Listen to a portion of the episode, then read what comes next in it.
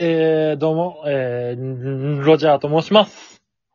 小林です。えー、まあ、あのー僕たちは、えー二人揃ってね、あの、洋楽、まあ、特にロックっていうものが好きなので、あの、それをね、この日本にね、もう洋楽離れが進んだこの日本にね、こう、ルフしたいな、ルフっていうかまあ、あの、普及させたいなっていうので、あの、始め、不況。ですね布教、布教したいなっていうのでそ、んな感じですね。そうです、始めまして。まあ、えー、で、どういう感じでやるかっていうのを、まず、まあ、ご説明したいんですけども、まあ、えっと、まず、えー、まあ、次の回ですね。だから、しこれがあくまで、なんか、なんていうか、ゼロ回で、第1回目は、まあ、あの、僕が先行で、えー小林くんが高校っていうか、か形で、先行高校っていうのが毎回毎回変わりながら、あの、まあ、うん、そうですね。あの、曲、曲単位で、あの、紹介をしようっていうので、まあ、多分、そんなに長くは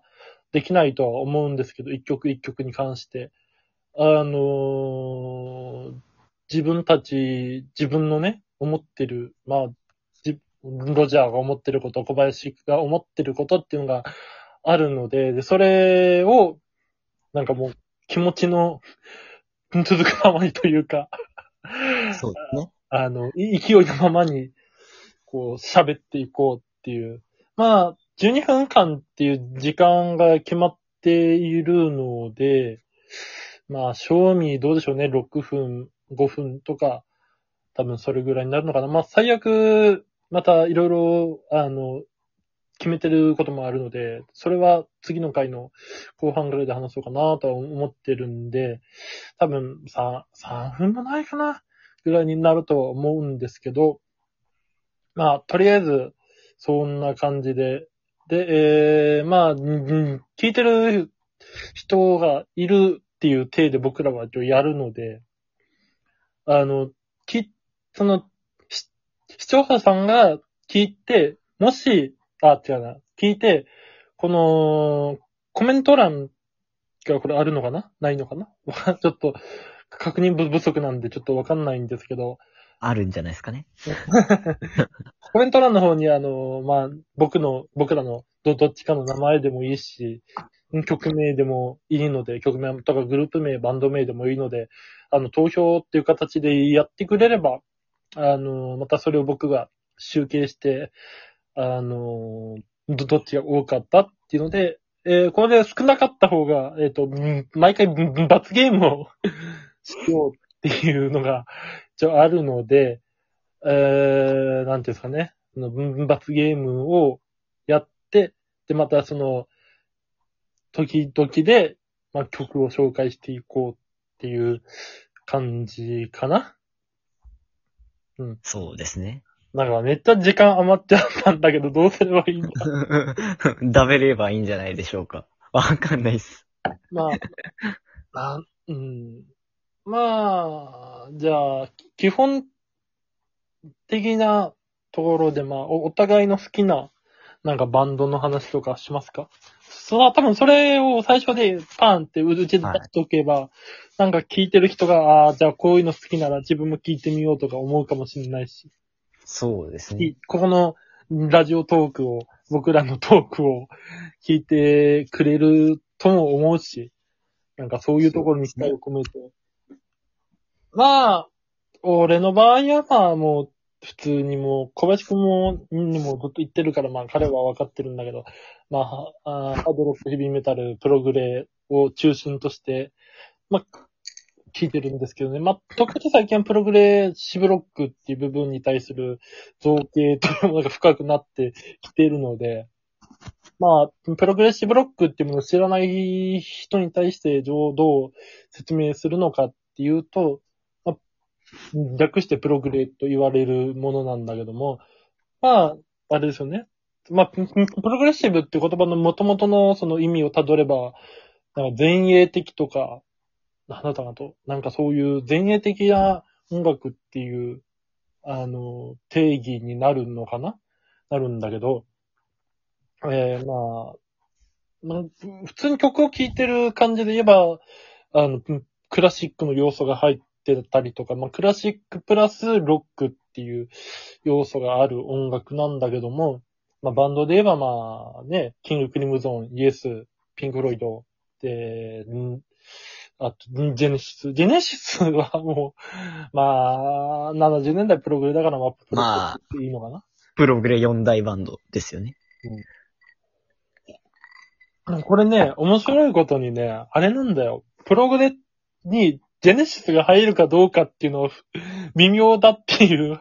意見もあるんだよね。あ、そういう話もあるんですか？あるあるある。普通にあるあ。あ、俺は4大バンドでやっぱ入ると思ってたけど。あ、そうなんですか？そうそうそう。まあ、あれよ。あの、80年代の、あの、ポップな時代のジェネシスをジェネシスと思ってる人たちが言ってるってパターンは多いんだけど、ああ、俺はそこは別物だと思ってますけどねあ。ー70年代のピーター・ガブリエルの時代を知らない人が、いや、ジェネシスはプログレじゃねえだろって言ってるんだけど、大体。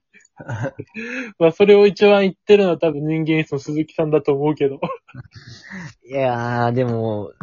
脱退前と、脱退後の70年代の残りの部分と、80年代と、で、まあ今3つ言いましたけど、その、そこ全部違うと思うんですよね。うん あくまで僕がそう思ってるだけですけど。まあ、お俺の感覚とすれば、まあ、あの、P 株がまだ、まあ、P、ピーター・ガブリエル略して P 株がいる時代はどっちかっていうと、長尺の曲が多いっていう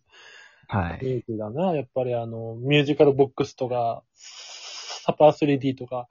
はいはいはいここら辺の曲があるから、ギリ、こう、プログレらしくなってるっていうのがあって、なあ、その後の、えー、なんだ、原枠のブロードウェイ以降か。P 株が抜けての以降のジェネシスをどっちかっていうと、この短尺な曲が多いけど、その短尺な中で、いかにこう、なんか変拍子とか入れてプログレっぽくするかっていうところに心血を注いでるっていう感じは、すごくあるんだけどね。い。はいうん。ありますね。で、まあ、80年代に入ってめっちゃプンプンポップになったっていう。で、そうですね。90年代入ってしばらく活動せずに、俺が生まれた98年に、いきなり、レイビー・ウィルソンというボーカルを入れて、コーリング・オール・ステーションズってアルバム作って、それで解散っていう、悲しい終わり方ですからね。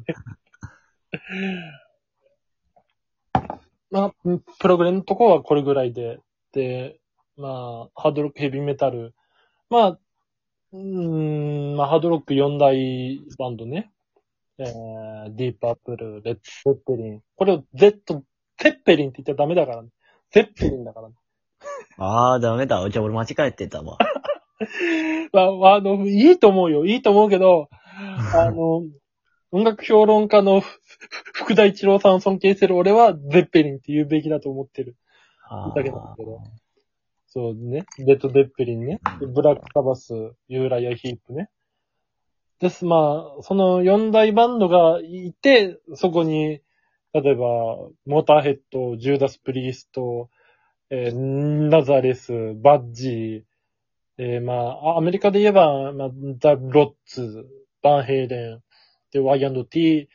とか、まあ、そういう、まあ、いアリス・クーパーがハードロックになるのかどうかっていうところを、まあ、言えば、まあ、あれだけど、まあ、時期によりますよね。まあまあ、そうだね。あの、最近聞いたあの、なんやったかな、あの、プンプン、キラーだったかな。あの、周りが赤くて蛇がいるジャケットの、あー。うんなんか、スクールズアウトは結構ハードロックっぽいなと俺は思ったけど。はいはいはい。なんかね、アリス・クーパーに関しては俺なんかもう、アリス・クーパー、18とかありますよね、確か。ちょっとハードななんか、